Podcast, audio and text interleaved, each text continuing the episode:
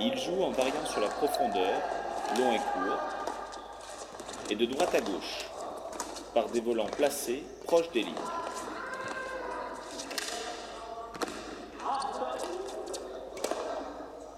Le smash apparaît pour conclure un échange.